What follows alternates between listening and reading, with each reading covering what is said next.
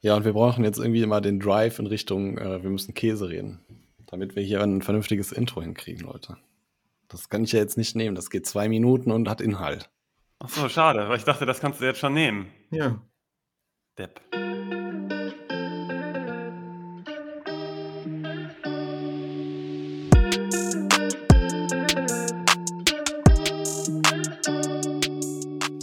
Okay, Freunde.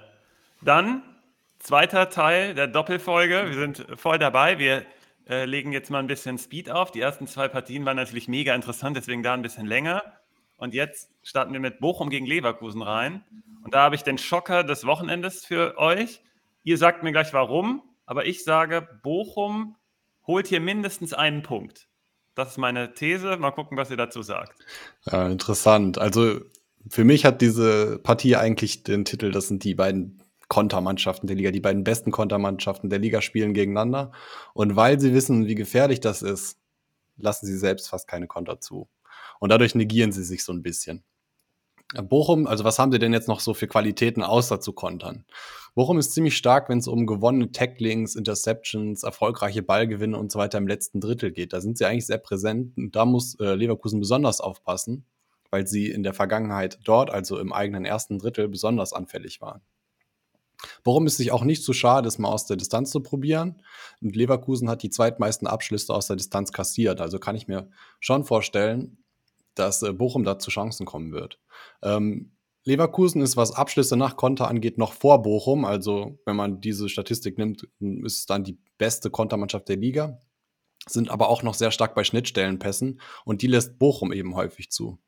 Ähm, Leverkusen ist eins der besten Teams, was Dribblings in der gegnerischen Hälfte angeht. Und das klappt auch gut gegen Bochum. Einer muss am Ende das Spiel machen und das wird, denke ich, Leverkusen sein. Bedeutet viele Pässe im Aufbauspiel. Generell geht meine Tendenz Richtung Leverkusen. Und ähm, mich würde auch interessieren, warum du denkst, dass Bochum hier einen Punkt holt, weil ich bin hier eigentlich recht klar auf einen Leverkusen-Sieg äh, gepolt. Witzig, dass du das so sagst, weil ich habe mir hier auch aufgeschrieben, dass ich Tendenz unentschieden habe. Ähm, ich aber dazu neige, dass ich mir es bei Bochum auch vorstellen kann. Und ähm, also zwei Sachen. Erstens, ich habe mir auch aufgeschrieben, äh, diese sind beide Teams mit äh, Ballgewinn und dann schnell das Spiel nach vorne. Da sind sie äh, je nach Statistik, also Leverkusen auch Platz 1 hier, ähm, Bochum bei mir auch Platz 5.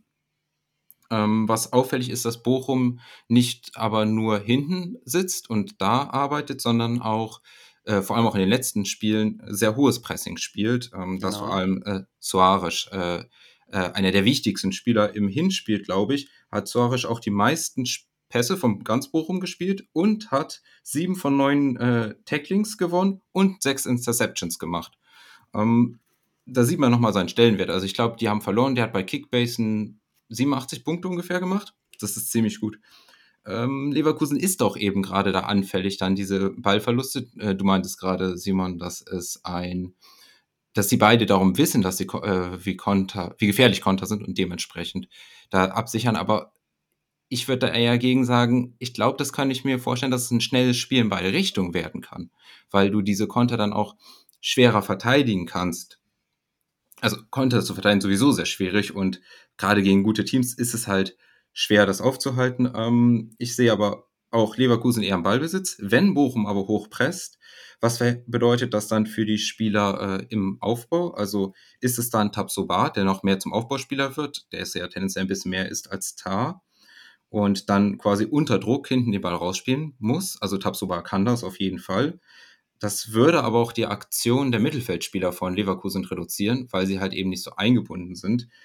Wenn sie aber den Ball bekommen, dann haben sie ja aber sollte zumindest schon eine Presselinie überspielt sein. Das heißt, äh, wäre jetzt die Frage, ob das für Kickbase dann bedeutet, dass die äh, dann noch mehr Risk-Spieler werden und äh, für ein Spiel wie Spitch dann eher noch besonders Tabsoba, weil dann noch Pässe in der eigenen Hälfte dabei sind, interessant sind. Ähm, wie kann Leverkusen hat übrigens im Hinspiel sehr viel über ihre, äh, ihre linke Seite gespielt, vielleicht auch, weil sie sich dessen bewusst sind, wie gut Suarez war.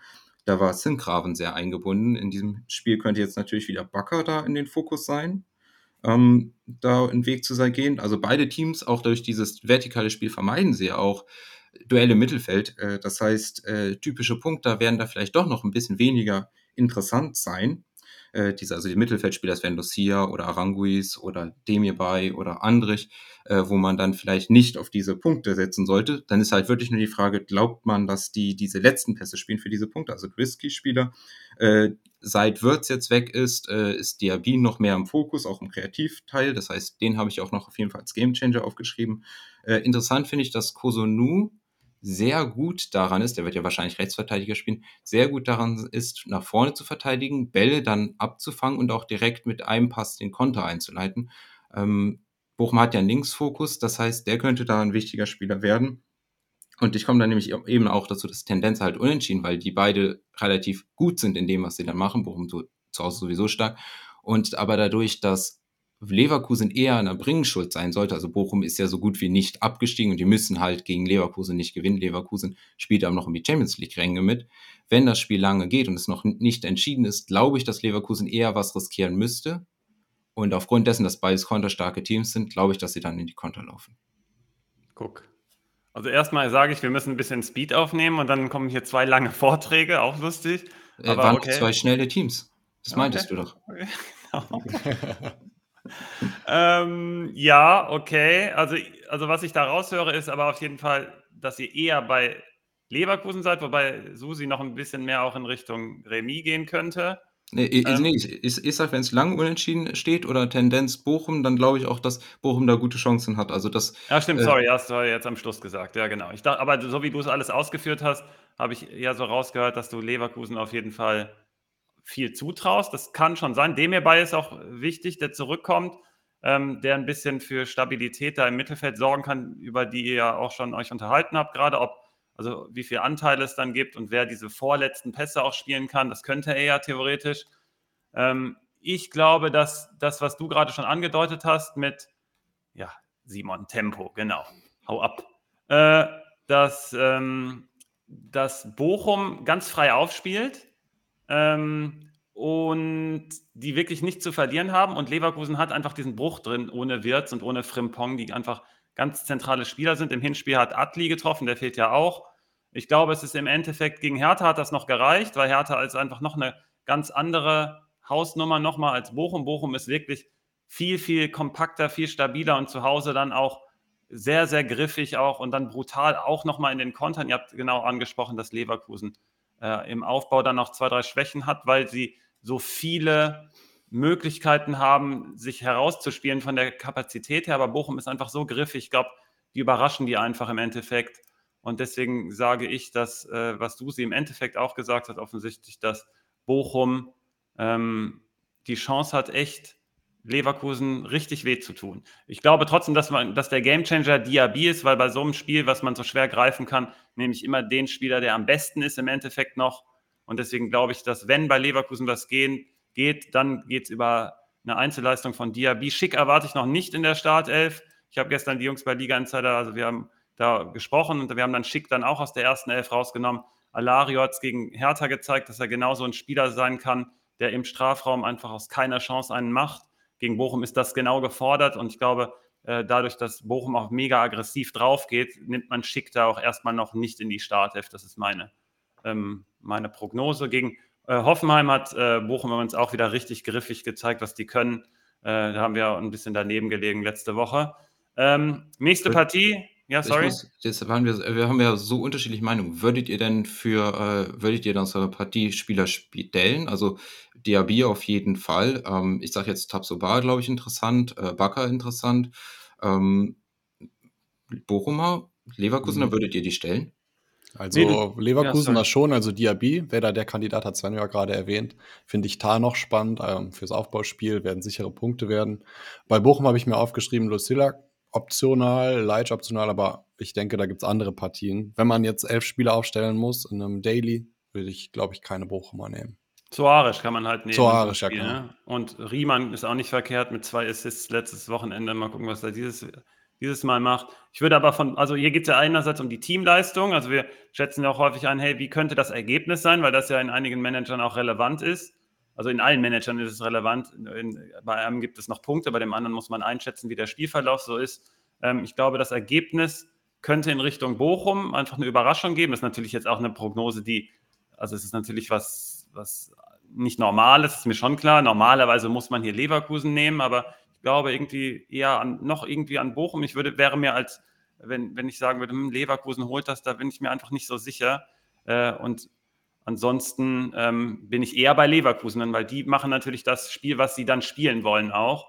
Bei Bochum zwar auch gegen den Ball, aber ich will im Manager einfach Spieler haben, die dann auch sehr viele Offensivaktionen haben, um dann die Chance haben, auch zu treffen, eventuell.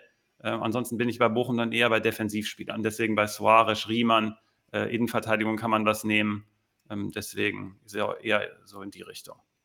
Nächste Partie, wenn ihr damit einverstanden seid, ähm, ist Köln gegen Mainz. Mainz hat gestern gespielt, war eine ganz merkwürdige Partie. Der Schiri hat sich hundertmal entschuldigt, da lief irgendwas völlig falsch.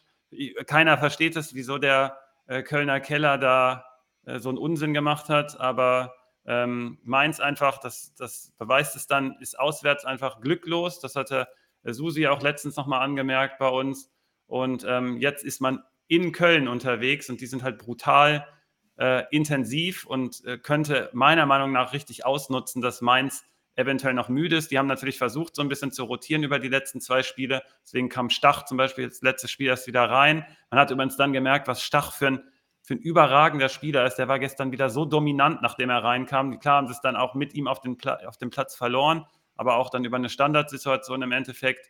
Ähm, ich glaube hier insgesamt eher Richtung Köln oder Remis, also immer die zwei, ähm, weil die Intensität von Köln einfach brutal hoch ist und das Mainz nicht abfedern kann. Man darf bei Köln aber nicht vergessen, dass da zwei wichtige Spieler fehlen, nämlich mit Hübers und Özcan. Ähm, und deswegen bin ich mal gespannt, ähm, in welche Richtung es bei euch tendiert. Du hast bei den wichtigen Spielern auch äh, nicht erwähnt, äh, fehlt nicht noch Benno Schmitz weiterhin? Ja, der fehlt auch noch. Und Anderson auch mit Corona.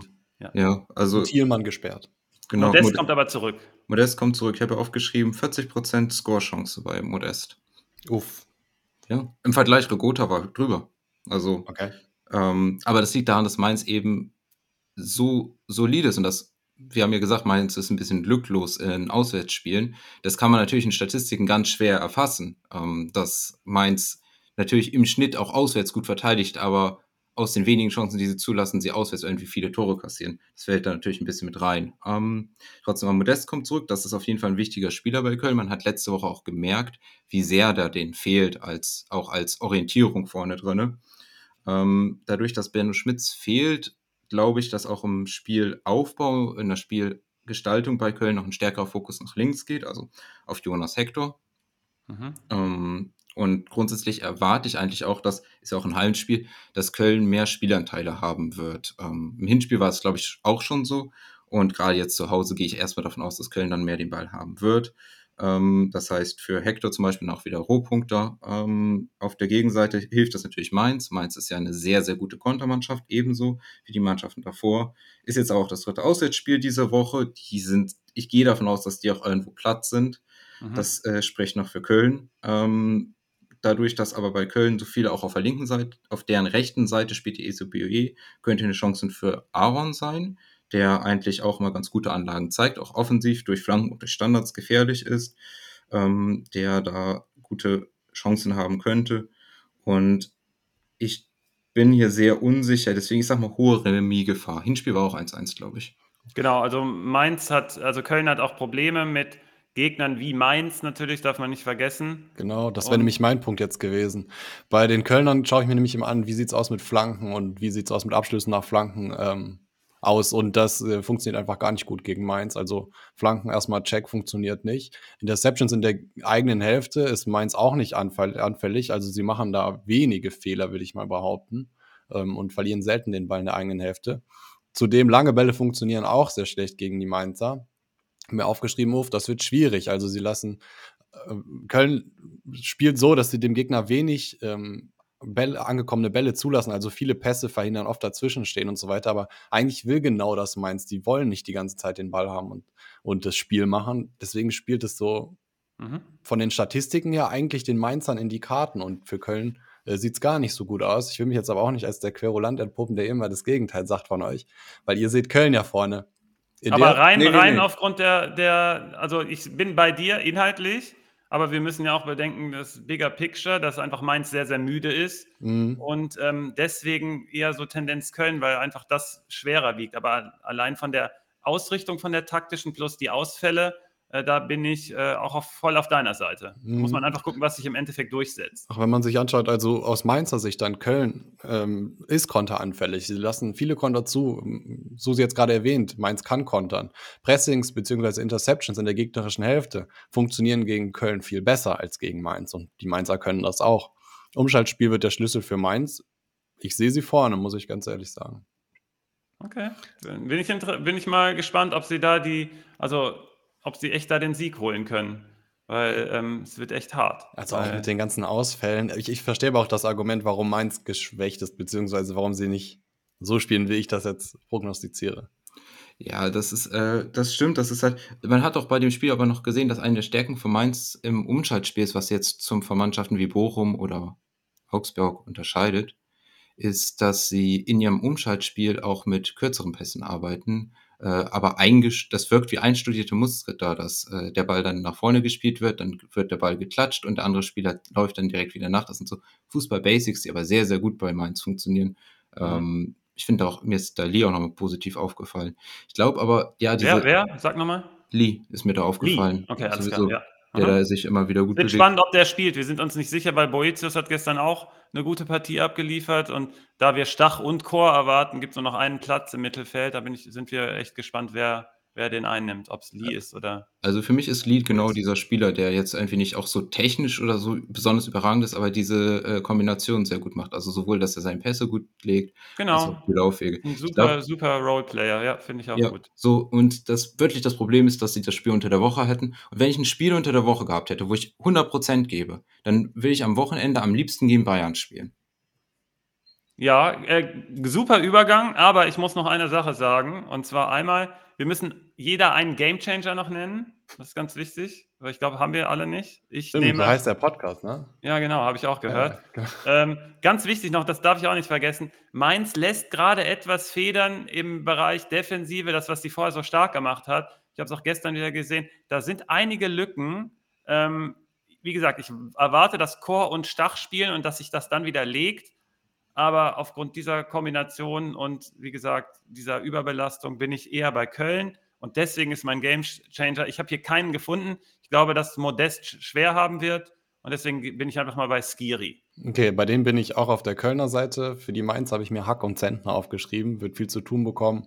Äh, da können die sich auszeichnen. Wenn man, sollte Köln das nicht gewinnen, dieses Spiel, ähm, was ich natürlich, natürlich nicht hoffe, aber das, äh, Köln ist das Team mit dem leichtesten Rückrundenprogramm übrigens. Die haben die an, in Anführungszeichen, an, Restprogramm. Mhm. äh, Restprogramm natürlich, Ja, die ja. angenehmsten Gegner in Anführungszeichen. Und da wird schon noch ein oder andere Punkt bei rumkommen. Für Mainz sieht es aber auch nicht schlecht aus. Die haben auch ein machbares Programm. Okay, jetzt und wer, wer war jetzt dein Gamechanger? Dein einer Gamechanger, wer ist das? Skiri bei Köln? Okay, auch Skiri. Und Ja. äh, Lennart, äh, Susi, was hast du? Ein Ich- Wort nur?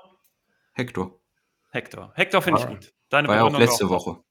Ja, und jetzt dein geiler Übergang zu Augsburg gegen Bayern. Wenn du ein Spiel in der Woche hättest, dann wäre dein Lieblingsgegner Bayern, die auch gestern gespielt haben, zufällig. Hinspiel hat Augsburg gezogen. Ich sage nur, äh, bevor ihr loslegen könnt, egal in welcher Reihenfolge ihr es macht, Bayern wird niemals die Champions League gewinnen, habe ich schon am Anfang der Saison gesagt. Da habe ich auch gesagt, dass Bayern Meister wird. Jetzt sind wir natürlich gespannt, was bei dem Freiburg-Spiel mit diesen Wechseln da rauskommt. Ich hoffe mal, dass Bayern die drei Punkte behält. Alles andere finde ich ganz albern. Ich weiß nicht, wie ihr das seht. Ähm, ich sage aber, ähm, dann, das reicht für die Bundesliga, aber für die Champions League reicht das auf gar keinen Fall. Ich glaube trotzdem, dass Villarreal geschlagen wird. Eventuell ist dann ja auch wieder alles möglich. Aber da sind so viele Schwächen. Und das hat Augsburg im Hinspiel auch super ausgenutzt. Augsburg ist gerade völlig wild unterwegs. Äh, glaubt ihr, da ist irgendwas zu holen? Ich sage nein, aber bin mal gespannt, ob ihr irgendwelche sicher. Fantasien da habt. Also ich glaube, das, das hat mir ja schon mal gesagt, das Schlimmste, was passieren kann, wenn du gegen Bayern spielst, ist, dass sie das Spiel vor diesem Spiel verloren haben. Das trifft schon mal zu. Was aber Mhm. auch noch zutrifft, ist, du hast gerade gesagt, Augsburg hat das Hinspiel gewonnen. Also ich glaube, die Bayern können nicht motivierter sein, die Augsburger total aus dem Stadion zu schießen. Und Gutes ich kann Argument, mir nicht ja. vorstellen, wie Augsburg das holen soll. Bayern komplette Ballbesitzdominanz. Augsburg lässt den Gegnern immer viel zu viel Ballbesitz und den in gefährlichen Positionen. Mhm. Bayern wird so viele Abschlüsse haben. Obwohl Augsburg tief steht, lassen sie viele Konter zu. Das kriegen wir auch irgendwie hin. Auffällig ist auch, dass Augsburg die meisten Abschlüsse und Großchancen in den letzten 15 Minuten der Partie zulässt, da aber wenig Tore kassiert. Also irgendwie halten die ganz gut am Ende der Partie anscheinend. Mal gucken, ob das auch gegen Bayern funktioniert. Ich tippe nein. Bayern klarer Sieg. Kannst dir einen aussuchen. Nimm Kimmich, nimm Lewandowski. Wenn du einen hast, stellen eh. Und Augsburg, defensive Aktion, sonst nichts. Die werden keine Chance haben, prognostiziere ich mal. Und die einzigen, die man dann nehmen könnte, wären Oxford vielleicht, weil er viel zu tun haben wird. Muss man aber auch dran glauben, dass er die Punkte holt. Aber hm, schwierig. Gikiewicz wird viel auf den Kasten kriegen. Naja, selbst wenn es nicht funktioniert, äh, das Restprogramm ist nicht sonderlich schwer für Augsburg. Das werden sie schon hinkriegen. Die Bayern haben aber auch nicht mehr große Brocken, sind ja sowieso Erster. Bin mal gespannt, ob du was rausgefunden hast, so sie wie Bayern, äh, wie sorry, wie Augsburg das gewinnen kann. Also ähm, hier, ne, wir haben ja schon über Angriffssequenzen geredet. Ähm, also eine kontrollierte Angriffssequenz äh, definiert zum Beispiel als mehr als zehn Pässe und du hast am Ende entweder einen Abschluss oder äh, du hast zumindest eine Ballberührung um 16er, also könntest du den Kopfballduell da verloren haben. So, und äh, da ist Bayern das beste Team der Bundesliga, da machen die vier pro Spiel. Augsburg hat äh, in der Statistik sechs.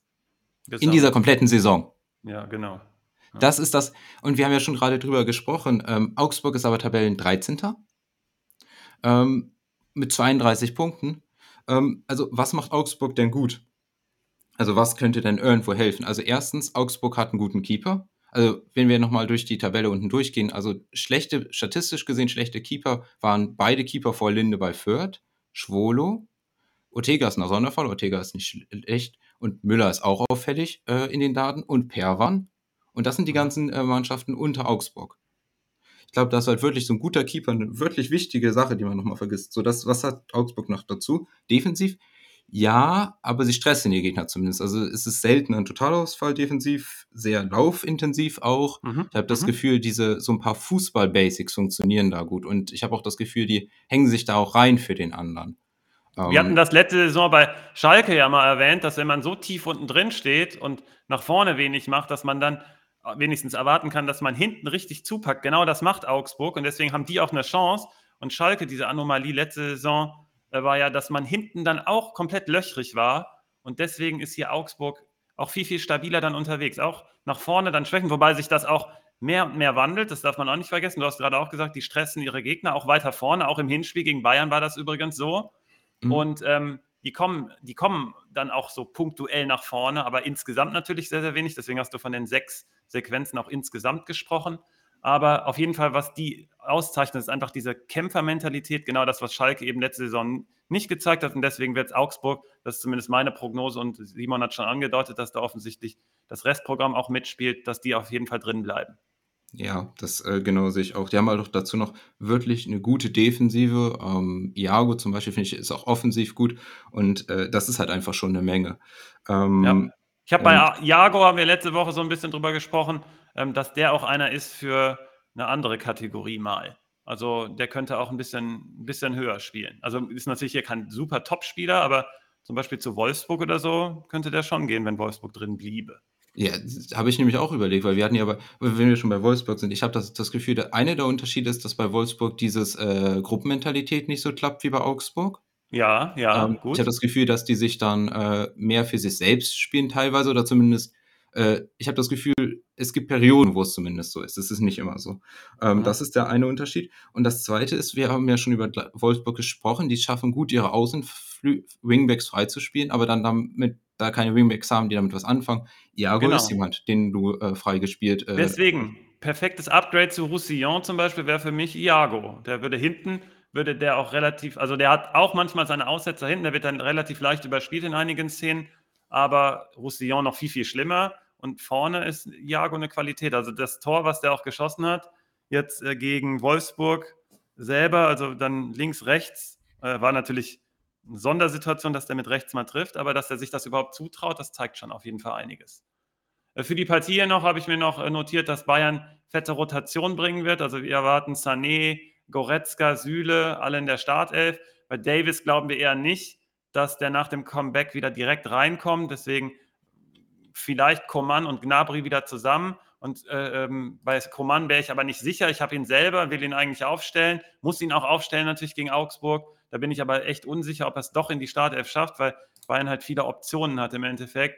Ich glaube aber, das ist gerade der entscheidende Mann. Also Lewandowski hat ja so eine Mini-Flaute, kann man es vielleicht sagen, obwohl er offensichtlich in der äh, Auswahl der, äh, des äh, Spieler des Monats ist. Aber trotzdem hat er auf mich schon, sagen wir es mal, so einen frischeren Eindruck gemacht. Aber jetzt gegen Augsburg komme ich ihn, an ihm nicht vorbei, meiner Meinung nach. Zum Beispiel bei Spitch äh, glaube ich nicht, dass ich äh, elf ohne Lewandowski bringen kann gegen Augsburg. Das kann man nicht machen. Also so sehe ich das zumindest. Ich glaube aber trotzdem, der entscheidende Spieler ist gerade Kingsley Coman. Ich glaube, Simon hat da hinten raus in der Spielerpyramide auch noch äh, ganz viel Liebe für Coman übrig. das ähm, klingt ja schon nach einem Spoiler hier. Ja, also ich, es könnte natürlich noch Omar Richards, glaube ich, reinkommen, äh, wenn du sagst, du willst sowieso schon, äh, ja, willst auch ein bisschen okay. schon. Ja. Ähm, und hier noch ein Nachtrag, wo du so bei Iago warst. Augsburgs wichtigster Spieler in der Gefahrenerzeugung ist auch mit Abstand Iago. Okay. Ja, durch die Flanken alleine schon. Durch die Flanken, aber auch dadurch, dass er äh, im Spielaufbau so eingebunden ist und durch Läufe nach vorne. Das mhm, ist äh, ja. wirklich äh, der Spieler eigentlich bei Augsburg diese Saison, zumindest in der Kategorie. Im Endeffekt muss man halt sehen, ob, ob Augsburg diesen Speed nach vorne, also Villarreal hat gestern ein ums andere Mal gezeigt, dass die relativ schnell und einfach dann gegen weit vorgerücktes Bein nach vorne kommen können. Die Frage ist halt, ob Augsburg das kann, wenn Meier mit seinen schlauen Pässen, die er spielt, Dorsch kann das auch, aber Meier hat da für mich gerade so eine Führungsrolle übernommen bei Mainz, äh, bei Augsburg und ähm, einen schnellen Hahn auf die Reise schicken. Niederlechner ist natürlich eher der Pressing-Stürmer in dem Moment. Ähm, Frage ist, ob Gregoritsch schon wieder fit genug ist oder ob man Vargas vorne neben Hahn stellt. Das finden wir noch interessant, um dann so ein bisschen mehr Speed zu haben. Im Endeffekt seht ihr es aber wahrscheinlich auch so, dass Bayern das hier holen wird und ja. auch locker macht mit Handicap wahrscheinlich. Hm. Nächste Partie Handicap. Wenn wir schon davon sprechen, komme ich irgendwie auf Hertha, keine Ahnung warum. Äh, Derby gegen Union. Susi, du hast dir speziell gewünscht, dass wir die Partie ein bisschen später rannehmen, deswegen jetzt an Position 6. Ich dachte eher, das wäre sowas äh, für die Gruselkabinett-Sektion. Äh, Aber du hast anscheinend hier Hoffnung, beziehungsweise hast Bock, die Partie irgendwie auseinanderzunehmen. Da bin ich mal gespannt, was du vorbereitet hast. Ja, Moment, da muss ich mal kurz dazwischen haken, Svenno. Das ist nämlich oh. jetzt echt auffällig. Du erwähnst das äh, Wort Grusel immer sehr häufig im Zusammenhang mit Union. Das war letzte Woche schon so und davor auch. Was ist da los? Ja, und, und so Unrecht hatte ich gar nicht. Also die Partie gegen Köln war schon relativ schwer anzusehen, meiner Meinung nach. Und jetzt gegen Hertha, ja, überzeugt mich äh, von was anderem. Na gut. Aber es die Antipathie von Union gegen, gegenüber Union, die, also die ist ja nicht, die habe ich die ja nicht einfach nicht. so, sondern die ist. Ach, die, die gibt es sogar. Doch, die ist aber spielerisch begründet. Nicht, weil ich den Verein ah. nicht mag oder so. Ah, die Fans sind schon auch fragwürdig teilweise. Das kann ich ja auch einfach mal sagen, was ich da so höre und sehe. Ähm, zum Beispiel letzt, ist mir das ganz explizit aufgefallen, dass da wieder Becher geworfen wurden, auch unter anderem. Okay. Nach der letzten Woche davor gegen, im, bei Bochum werfen die echt wieder Becher in Berlin. Das ist doch echt nicht normal. Und äh, macht natürlich jeder Verein, deswegen ist ja auch nur ein Beispiel mit Bochum, die ich äh, mag eigentlich, und dann Union. Aber irgendwie das spielerisch, das ist der Hauptpunkt bei mir. Da magst du schon recht haben, dass ich die deswegen in Richtung Gruselpartie immer einordne. Aber das ist auch so. Es wurde ja auch mal irgendwo letztens eine Frage gestellt, was sagt der Trainer wohl wenn, der, wenn du wirklich gar keinen Ballbesitz haben willst, wie motivierst du da die Spieler? Aber wie gesagt, Susi hat hier offensichtlich äh, eine, eine, Idee und äh, Avonihi gegen Becker, bin ich mal gespannt, wer diese Woche da die Nase vorn hat. Simon, du hattest mit Avonihi dann den richtigen äh, Riecher letztes Wochenende. Aber ich lasse mhm. euch jetzt erstmal. Ja, also du sagst schon, äh, Gruselpartie. Also in einem Hinspiel hat Union Berlin Hertha den Ball überlassen. Ich erwarte, dass sie es auch wieder tun. Also ich glaube, das ist schon der erste Wahnsinn. Punkt für eine große Partei. Ja. Ähm, und Hertha spielt Ganz kurz, ganz kurz, wenn das so wäre. Ne? Also ich habe gestern wurde von der Social, vom Social Media Team von, von Hertha wurde was gelöscht, weil die komplett ausgelacht wurden, weil die haben so eine Trainingssequenz gezeigt und ähm, dann haben die Fans wirklich gesagt, Alter, ist das euer Ernst? Das ist euer Training, weil das war wirklich nur Gestochere ich habe es mir dann angeguckt, es war gar nicht so schlimm, aber es war auf jeden Fall nichts Posting-würdiges und dann haben sie es echt wieder runtergenommen. Also das nur in Richtung, wenn man härter den Ball überlässt, mal gucken, was dann passiert. Sorry. Ja, ähm, weil Genau, ich erwarte halt, also im Hinspiel haben sie es gemacht. Ich gehe endlich davon aus, dass sie es wieder machen. Sie spielen ja auch äh, im Olympiastadion. Ähm, die müssen ja auch noch Hertha, also Union muss ja noch nicht mal. Deswegen kann ich mir vorstellen, dass sie das dann machen. Ähm, mhm. Hertha spielt meistens im 4-1-4-1-System mit ähm, Stark zum Beispiel auf der 6, ob er jetzt wieder spielt, weiß man ja nicht, aber also Stark Glauben, ja, dass Dardai spielen wird, weil Stark eventuell noch, ne, das eine Woche zu früh kommt. ja, ähm, Stark hat, hat aber auch kaum Aktion ähm, in den letzten Genau. Spielen. ähm, das ist, aber dann wäre ich ja zum Beispiel schon bei den positiven Sachen bei Hertha. Also Dardai hat auf dem Hinspiel gespielt und Dardai hatte sehr, sehr viele Pässe und ähm, Dardai ist ein sehr guter Spieler mit dem Ball eigentlich auch am Fuß. Ähm, Mhm. Das heißt, wenn man daran glaubt, dann könnte man sogar fast darüber nachdenken, ihn jetzt zu stellen für Rohpunkte, ähm, je nachdem, wo seine Position ist, ähm, wo er viel macht. Äh, wer mir auch gut gefallen hat, ist Toussaint in den letzten Spielen, Mhm. Ähm, Bin ich bei dir? Ja. der sich sehr gut bewegt. Ähm, auch dann, wenn die Pressing-Situation haben ähm, und einen Ballgewinner haben, spielt er sehr, sehr viele kluge, vertikale Pässe, ähm, bewegt sich auch gut mit nach vorne und nimmt Abschlüsse. Ist mir sowieso aufgefallen, dass jetzt Hertha auch äh, in den letzten beiden Spielen, wenn sie nach vorne gehen, äh, mit fünf oder mit äh, sechs Spielern sogar nach vorne gehen, ähm, mit einer relativ breiten Flügelbesetzung sogar, ähm, was eher so um zwei, drei vorne aussieht, also zwei Mittelfeldspieler, drei Stürmer, die dann äh, in den Offensiven mitarbeiten. Ähm, aber das ist relativ flexibel, also zum Beispiel ist auch Darida gerne mal auf dem linken Flügel anzutreffen, aber es geht um diese Breite, die sie da aufmachen. Ähm, dadurch können sie sogar äh, die gegnerischen Mannschaften vor Probleme stellen, weil Hertha hat ja auch gute Fußballer, das muss man ja auch noch sagen. Also Toussaint, äh, Belfodil, ähm, auch Serda, das sind ja alles gute Fußballer. Ähm, Werden die verpfändet eigentlich auch jetzt bald? Oder? ja, weiß ich noch nicht. Also äh, da habe ich halt nichts drin. Ähm, aber wie viel kriegst du nach so einer Saison für die? Ähm, das Problem ist, äh, also beziehungsweise noch, noch positiv, also dadurch kriegen sie Breite, haben sie auch Torgefahr erzeugt über zwei Spiele. Ähm, wenn sie den Ball verlieren sollten, aus dieser Orientierung können sie relativ gut ins Gegenpressing gehen, weil sie sehr viele Spieler um den Ball haben. Mhm, Das heißt, sie genau. kriegen äh, offensive Gefahr, ohne defensive Stabilität zu verlieren. Ja. Ähm, so, äh, und Stark hatte ja vor allem dann diese Räume dahinter zugelaufen, das war äh, dann seine Aufgabe. Äh, was heißt das denn aber jetzt defensiv, um jetzt mal zur Union zu kommen? Ähm, wie, also, wie kommt Union dann im Gegensatz dazu zum Tor? Äh, ein Weg ist halt, wenn die sich tief stellen und äh, dann über die Außen kontern. Ähm, wenn Hertha halt aus dieser Viererkette kommt, also sie spielen ja dann 4-1-4-1, äh, führt das immer dazu, dass wenn Union den Ball zum Beispiel auf der linken Seite hat, also auf einer Seite, muss die Viererkette auf die Richtung hin verschieben und die ballferne Seite, also die entgegengesetzte Seite, ist leer. Und das heißt, dass äh, eine Mannschaft wie Union, die sehr gut in Flügelverlagerung ist, dann immer einen freien Flügel finden, vorfinden sollte. Das heißt, entweder Gieselmann als Gesuchter oder als Spieler Mhm. äh, rüber und dann auf der anderen Seite Trimmel oder auch Becker, die da gerne auf der rechten Seite auftauchen, die dann äh, da eben frei, äh, frei an den Ball kommen, weil, wie gesagt, das ist ja ein 4-1-4-1. Die Mittelfeldkette steht natürlich ein bisschen weiter vorne und die kann nicht so weit nach hinten gehen, weil sonst äh, wären nicht alle Spieler abgenommen. Deswegen entsteht da immer ein Raum oder es entsteht ein Raum zwischen dem äh, Außenverteidiger, der nach außen geht, und dem Innenverteidiger. Das hatten wir, glaube ich, schon mal angesprochen. Äh, das gibt dann da auch eine Möglichkeit, dass da dann Spieler hin nachstoßen. Also habe ich ja gesagt, das Haraguchi zum Beispiel. Haraguchi zum Beispiel. Und das wäre jetzt der erste Weg über diese Konter und dann diese Spielverlagerung. Das zweite ist, Union spielt auch tendenziell oder spielt manchmal auch ein hohes Pressing. Also die wechseln das ja ein bisschen ab. Ähm, das heißt, dass sie dann vor allem mit ihren zwei Stürmern anlaufen und den Ball auf die Seite äh, ablenken. Das heißt, dass der Ball dann auch über die Außenverteidiger gespielt werden müssen. Und die Rechtsverteidiger spielt ja bei Hertha, Pekarik spielt ja wahrscheinlich nicht. Da ist ja dann entweder Eitsch, Eichsberger oder Klünter, glaube ich, äh, Mhm. die dann da sitzen. Und das sind dann beides ja keine so, also die haben ja beide schon länger nicht mehr gespielt, beziehungsweise der eine hat ja noch nie Bundesliga gespielt. Das heißt, das könnte auch eine Methodik sein. Dann, wenn die einen langen Ball schlagen, was meistens die Methodik ist, ist besser als den Ball zu verlieren, ähm, hat Union aber die klare Lufthoheit im Mittelfeld, beziehungsweise auch mit den vorrückenden Knoche. Das heißt, den erwarte ich dann da auch ganz gut. Und wenn sie in diesen Situationen den Ball gewinnen, dann starten sie in eine unsortierte Hertha-Abwehr. Und da sind dann halt eben Genki Haraguchi, aber auch Krisha Prömel äh, sehr aktive Spieler in diesen Momenten und Kedira davor auch bei dem Ballgewinn.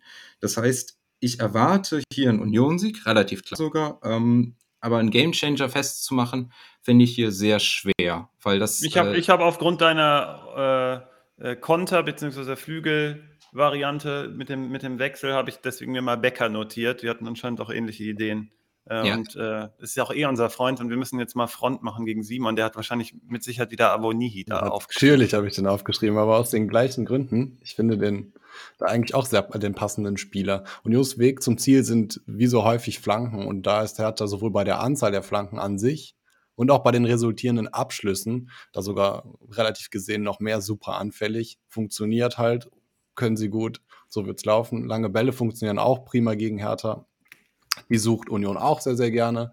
Und sollte Union auf die Idee kommen, Lennart, du hast es gerade angesprochen, hohe Ballgewinne zu provozieren, ja, dann macht das doch. Das funktioniert nämlich auch gegen Hertha.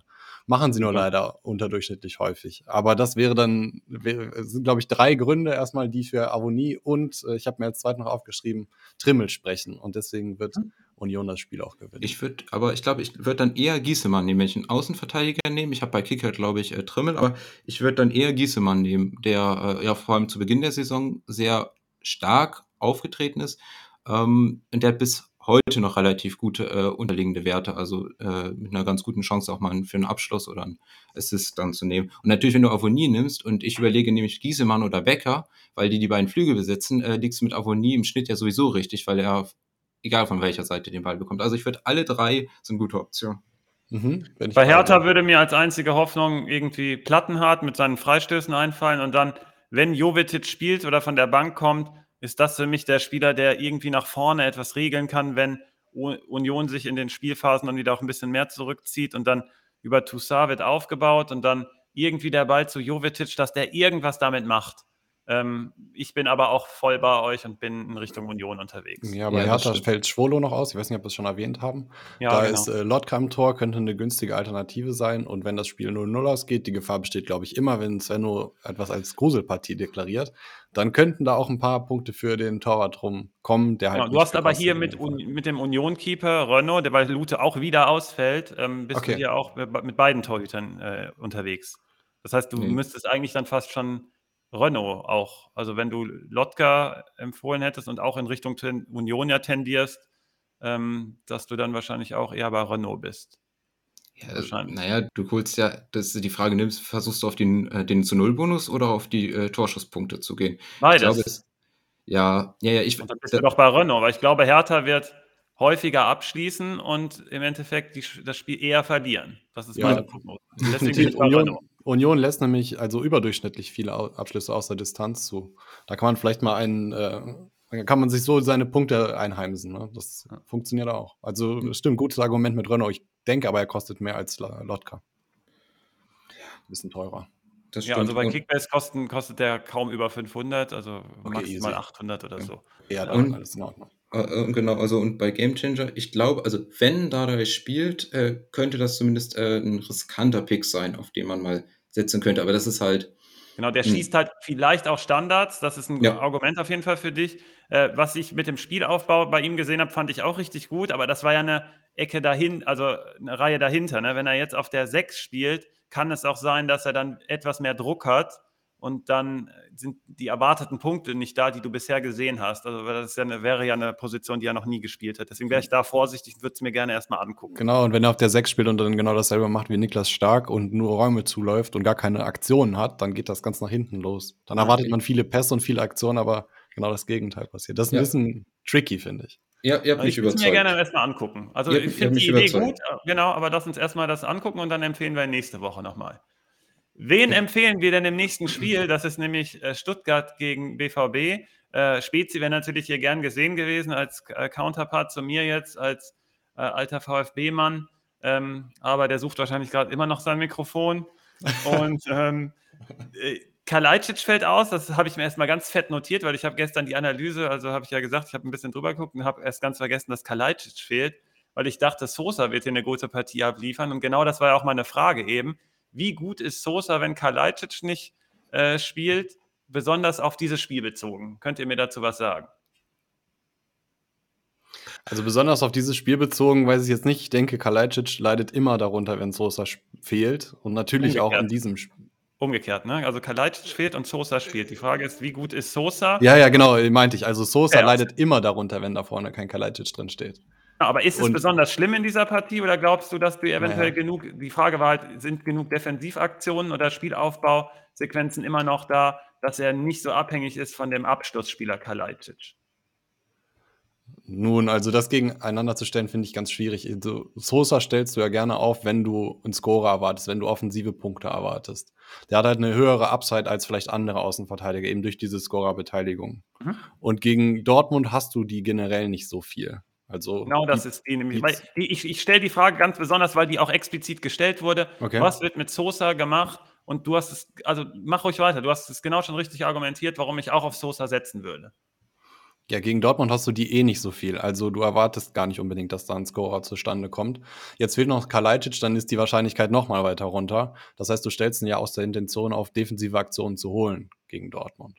Oder eine Ecke auf, äh, auf einen der äh, langen, dann hinten in der Innenverteidigung als Abschlussspieler, äh, Mavropanos zum Beispiel. Ja, ich glaube, ja, bei Standardsituationen von der schieren Anzahl ist Dortmund gar nicht so anfällig. Das fällt einem immer nur so auf, weil es immer genau in dem Moment passiert, genau. wenn man es eigentlich schon weiß, dass es passiert. Es geht um die Ratio zwischen zugelassen und dann, genau. was lässt du dann auf dein Tor zu, wenn es einen Standard mal gibt. Genau, also ich sehe also den, das Fehlen von Kalajdzic ist schon eine starke Schwächung für Stuttgart. Ich habe mich eigentlich, oder ich freue mich eigentlich sehr auf das Spiel, weil das ist immer so ein Spiel, was so ein bisschen mit offenem Visier geführt werden kann. Hm, ich sag nur 4-4 und wieder ja, genau. Freitagabendspiel. Das, das, das verspricht viele Tore oder das hat jedenfalls das Potenzial, dass das richtig abgeht. Aber eben durch das Fehlen von Kalajdzic, Anton ist auch gesperrt, sieht das schon gar nicht mehr so gut aus für Stuttgart, die ja doch irgendwie den Eindruck erweckt haben, sie könnten, also sie haben Potenzial auch mal Dortmund zu schlagen. Das würde ich denen schon zutrauen. Ähm, meine Gamechanger da sind Mavropanos und du hast ihn gerade erwähnt, Sosa, defensive Aktion, davon wird es äh, zu häufig, die wird es häufig geben. Eine andere Chance zu, beginn, zu gewinnen wären hohe Interceptions, aber daran ist Stuttgart gar nicht gut bisher. Dortmund lässt die aber sehr viel zu, also vielleicht könnte sich daraus was entwickeln. Emre Can kann da vielleicht mal wieder was zu beitragen. ja, genau. Wie siehst du das denn, Susi? Hat Stuttgart eine Chance? Ja, ähm, ja, ich hatte, ich finde, also Dortmund ist ja schon wenig überdurchschnittlich anfällig bei Standards. Ähm, das könnte eine Möglichkeit sein. Hinspiel, äh, achso, nochmal zu Sosa. Also Hinspiel hat Sosa zumindest bei Kickbase 92 Punkte gemacht ohne Kalajdzic und die haben verloren. Mhm. Ähm, das ist auf jeden Fall das. Ähm, ich glaube auch, dass, also Stuttgart spielt ja eher Mittelfeldpressing, die werden das nicht groß umstellen. Dadurch, dass Kalajdzic nicht spielt, haben die dann aber ja auch drei beziehungsweise zwei sehr schnelle Spieler mit Marmouche und Tomasch mhm. vorne, aber auch äh, Fürich, der sich sehr gut bewegt. Also für diese Kontersituation ähm, ist das zumindest okay ähm, für die. Und interessant, ja, ich finde auch jetzt Itu zum Beispiel noch interessant, wenn wir in der Verteidigung sind, äh, der auch ein ganz gutes Hinspiel hatte, der sowohl halt über Intercepts als auch äh, teilweise Spielaufbau mit betreibt. Ähm, wird, aber eigentlich muss ja Dortmund das holen und äh, Dortmund wird dann auch mehr Ballbesitz haben, also Spielaufbau wird dann sehr interessant sein, Akanji Hummels. Ähm, die sind aber auch so ein bisschen im Downer und das ist irgendwie für mich deswegen ein ganz komisches Spiel. Also die eine haben den, die einen ja. haben den Stürmer nicht und der andere Stürmer ist auf dem Platz, aber irgendwie auch nicht da. Was ist eigentlich mit den Bundesliga-Stürmern los? Haaland trifft nicht, Lewandowski trifft nicht, Schick hat auch schon ewig nicht mehr getroffen. Ja, also okay, bei Haaland, bei Haaland kann ich dir, ja, aber Schick ist genauso präsent wie Haaland eigentlich. Ähm, ähm, also Haaland nämlich gar nicht, das wollte ich sagen. Also ich hab, wir haben es ja letzte Woche irgendwie schon aufgemacht, würde sich das groß ändern, wenn, wenn Haaland ähm, gegen RB spielt, da war ich noch in einem Traumland gefangen und habe gedacht, ja, ähm, eventuell ändert sich dann was in der Mentalität, aber wir sind auch gar nicht mehr so abhängig davon. Aber irgendwie ist gerade eine ganz komische Atmosphäre da um Haaland rum. Der ist im Kopf überhaupt nicht frei. Der hat natürlich viele Gedanken an alle möglichen Vereine, nur nicht an uns natürlich. Und die Körpersprache, die Bewegungen, die passen überhaupt nicht. Ich sehe es ja. Also ich, es wundert mich überhaupt nicht, dass der auch null in richtig gefährliche Situationen kommt. Ähm, mal gucken, ob sich das gegen Stuttgart ändert. Das kann bei so jemandem, ich äh, sage es ja irgendwie seit zwei, drei Spieltagen schon, dass der explodiert. Ich brauche ihn auch bei mir jetzt im Halbfinale, sonst bin ich äh, raus eigentlich mehr oder weniger. Ich habe alles auf Haaland ausgelegt. Er muss dann auch treffen. Ähm, wenn ich hier ein bisschen mehr im Fokus habe, ist einfach Marco Reus. Wenn der äh, mit Speed auf die VfB letzte Linie dann äh, äh, draufläuft. Ich glaube, das könnte gut ausgehen. Und wenn das passiert, wenn der den Raum bekommt, dann müsste Haaland eigentlich davon mega profitieren auch. Deswegen hoffe ich mal auf diese Kombination. Mein Gamechanger ist deswegen auch Reus und ich erwarte, dass wir das knapp gewinnen, aber beide treffen und ich kann mir sogar ein 3-2 Dortmund vorstellen. Ähm, man muss natürlich abwarten, wer bei Stuttgart treffen kann, wenn Kalajdzic fehlt. Ähm, aber ähm, naja, was, was, was sind äh, eure Tipps im Endeffekt? Also ihr sagt auch beide, Dortmund macht es knapp. Habe ich es richtig verstanden? Nee, ich bin eigentlich schon mehr für Dortmund. Also nicht nur knapp, die werden das gewinnen. Interessant finde ich, bei Bayern sagt man immer, wenn sie verloren haben, dann müsste sich der Gegner, nächste Gegner warm anziehen. Bei Dortmund habe ich das noch nicht gehört. Hm, mal so ein Fun-Fact zwischendrin. Ah, Aber Dortmund ist halt Bellingham. Mein, wir, wir geben auf jeden Fall auch die, die Antwort häufig auf den Platz, wenn es Okay. mal kritisch wird in dieser Saison. Deswegen, das ist auch ein Argument, warum ich sage, Dortmund holt es. Okay, okay. Ja gut, dann habe ich es jetzt schon mal gehört. Ähm, bei Dortmund ist Bellingham fraglich, habe ich mir noch aufgeschrieben, da könnte Witzel starten. Ich denke mal, Bellingham wird sehr wichtig sein im Mittelfeld. du hast ja. gerade angesprochen, das Pressing von Stuttgart soll mal umspielt werden, da wäre der der optimale Spieler für. Can ist nicht sicher, da könnte Wolf starten, da habe ich jetzt gerade so rausgehört, ähm, wäre gar nicht so schlimm. Ja, das stimmt auch. Also Tedesco hat vor dem Spiel ganz klar gesagt, wir nehmen das Risiko in Kauf, dass wir die Dortmunder letzte Linie da schön spielen lassen. Äh, besonders Emre Can darf gerne den Ball haben und dann wird da wird er in die Falle gelockt und genauso war es dann auch. Allein also, diese Aussage ist ja schon eine Falle, oder? Ja, Also, aber Nicht, dass äh, mich hören willst. also Wolf wäre ich jetzt gar nicht so abgeneigt. Ja. Okay, also dann äh, ist ja noch nicht sicher, wer von den beiden startet. Fakt ist aber, dass Stuttgart sehr konteranfällig ist und dass sie sehr viele Pässe in der eigenen Hälfte und im letzten Drittel äh, zulassen, ohne selber zu krass zu mauern. Also da wird es Räume geben für die Dortmunder und wenn sie die nutzen, du hast schon gesagt, Reus der perfekte Spieler dafür. Ich finde aber auch Guerrero wäre ein super Spieler, um das auszunutzen. Dann könnte es krachen. Generell liegen sie, also die Stuttgarter, auf Platz 3, was zugelassene Abschlüsse angeht. Und das ist halt tödlich gegen Dortmund. In der Regel brauchen sie nicht viele Abschlüsse, um ein Tor zu erzielen. Wenn sie die nutzen, dann wird das ein klarer Dortmund-Sieg. Und ich will Haaland noch nicht abschreiben, deswegen ist das mein Gamechanger in der Partie, zusammen mit Guerrero. Ja, das äh, natürlich müssen die das gewinnen. Ähm, aber trotzdem, ich glaube auch, dass das ein, ein schönes Freitagsspiel wieder sein könnte. Ähm, Mamouche ist, finde ich, halt auch nochmal ein Spieler, der sowohl über gute Laufwege, Tempo und Dribbling äh, da gut reinkommt. Also der ist noch nicht ganz konstant, aber trotzdem schon mal eine hohe Gefahr. Ähm, und ja, Dortmund ist halt auch nicht so gefestigt. Trotzdem, ja, absolut muss Dortmund sein. Für mich ist aber Gamechanger Bellingham, wenn er spielt. Und sag mal, könnte es sein, dass euch Dortmund dann eigentlich so ein rechter Verteidiger fehlt, so ein bisschen erfahren, aber immer zuverlässig, so ein Lukas Piszczek? Ja, der, der, also wurde letztens tatsächlich auch darüber gesprochen, was das eigentlich für ein Ausnahmespieler war. Also der, der hatte einfach alles. Der hatte die Konstanz, der war aber auch, also der war's. Also der, der ist ein richtig guter Mann, aber ich dachte, das geht jetzt gerade, nachdem du, bevor du die Frage gestellt hast, das geht eher in Richtung Meunier und Simon. Also das hört, hörte sich ja fast nach einer Vorlage für ihn an, oder? Nee, das war schon auf Pisscheck bezogen. Da Okay, gut. Weil Meunier täte uns jetzt auch gut, sagen wir es mal ja, so das- darauf. na, aber er ist ja nicht da, ne? Also, Genau, ich sollte es nur sagen. Also Simon, äh, äh, Sie- Susi sagt ja auch äh, hypothetisch was von Piszczek. Ich glaube, so einer wie Meunier hat uns wirklich äh, gut getan, auch in den Phasen. Das kann man jetzt im Nachhinein auch sagen. Deswegen war das eigentlich die Vorlage für dich, dass du ihn. Ah, okay, dass ich jetzt nochmal. Meunier loben kann, okay. Ja, naja, ja. ich muss aber ehrlich sein, Wolf gefällt mir eigentlich ganz gut. Ich Ja, Wolf spielt ja nicht Rechtsverteidiger, sondern der spielt Nee. ja tendenziell immer weiter vorne. Die haben auch letzt, im letzten Spiel dann mit Azar so eine Doppelreihe da gebildet, weil es war ja eine Dreierkette wieder. Wolf kann halt niemals in einer Viererkette spielen, das ist tödlich. Das geht Ja. nicht. Das stimmt, aber dafür, also dafür ist ja, hat er auch, dafür ist ja auch okay, da hat er auch bei Köln gespielt. Ähm, also ist übrigens nochmal beeindruckend, dass äh, Meunier mit äh, Barca in Verbindung gebracht wird und man, äh, naja, das ist Naja. schon eine beeindruckende Karriere. Ja, okay. Also, ähm, wenn Simon, ich hatte ihm so eine gute Vorlage gegeben, dass Meunier jetzt nochmal und jetzt versenkt äh, Susi das Ding mit Barca. Also, ja, wer weiß, was da noch kommt. Also bei Meunier. Da geht ja anscheinend noch einiges. Wilde Spekulation. Wenn der bei Barca spielt, echt, dann.